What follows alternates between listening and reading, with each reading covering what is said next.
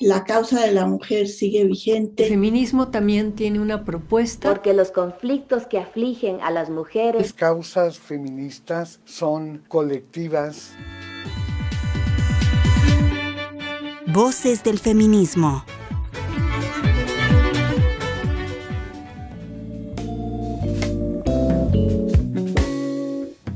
Alicia Arellano Tapia estaba convencida de que la política era un medio idóneo para atender los problemas sociales del país y esa fue su pasión.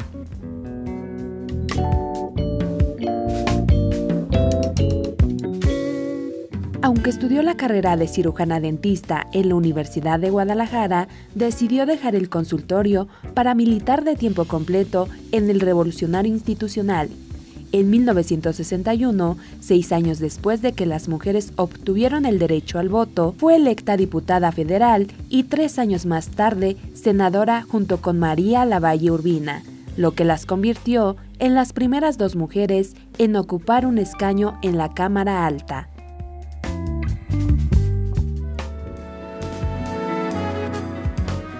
Alicia Arellano fue la primera mujer que habló desde la tribuna del Senado de la República también tiene el mérito de haber sido la primera sonorense en ocupar una presidencia municipal en su natal Magdalena de Quino, Sonora, en 1972. Posteriormente, sería presidenta municipal de Hermosillo, capital del estado.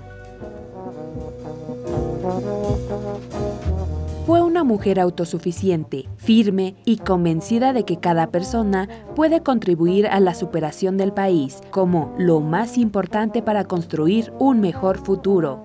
Hoy el Salón 4 del Senado lleva su nombre desde el 17 de octubre del 2012. Alicia Arellano Tapia, en Voces del Feminismo.